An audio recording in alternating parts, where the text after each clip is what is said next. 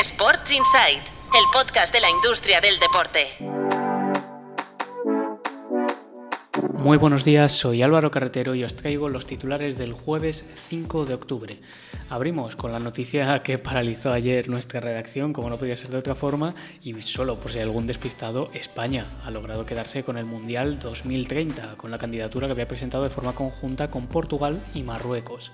La primera jornada se disputará en Argentina, Uruguay y Paraguay, que también habían presentado candidatura y del Mundial a la Euro 2028. Reino Unido e Irlanda serán la próxima sede después de que Turquía retirara su candidatura. Los turcos organizarán la siguiente edición, la de 2032, junto a Italia. El Barça lanza un showroom VIP con el que espera triplicar el negocio del Camp Nou. Espera generar hasta 120 millones de euros en ingresos y ubicará este nuevo espacio en la segunda planta del Barça Immersive Tour la Comisión Nacional de los Mercados y la Competencia falla, en otro caso, contra la Real Federación Española de Fútbol.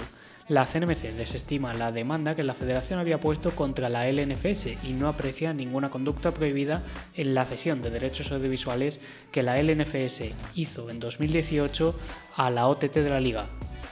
Y cerramos hoy con Euroliga que firma un acuerdo con Panini para lanzar por primera vez sus cartas y cromos coleccionables en más de 150 países. Eso es todo por hoy. Yo, ya sabéis, me despido hasta la semana que viene. Mañana volvemos con la edición completa de Sports Inside. Y eso sí, estad atentos el lunes que vamos a introducir alguna novedad en este Breaking News. Como siempre, muchas gracias por escuchar. Sports Inside, el podcast de la industria del deporte.